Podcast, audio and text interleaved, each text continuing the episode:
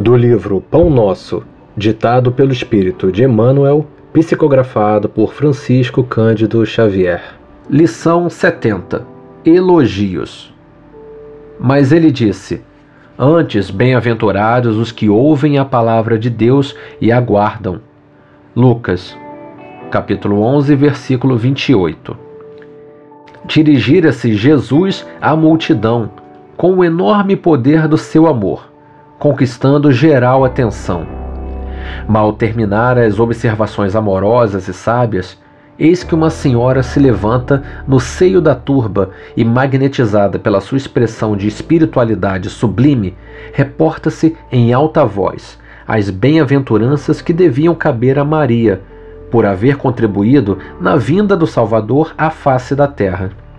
Mas, prestamente, na perfeita compreensão das consequências infelizes que poderiam advir da atitude impensada, responde o Mestre que, antes de tudo, serão bem-aventurados os que ouvem a revelação de Deus e lhe praticam os ensinamentos, observando-lhe os princípios. A passagem constitui esclarecimento vivo para que não se amorteça entre os discípulos sinceros a campanha contra o elogio pessoal, veneno das obras mais santas a sufocar-lhes propósitos e esperanças.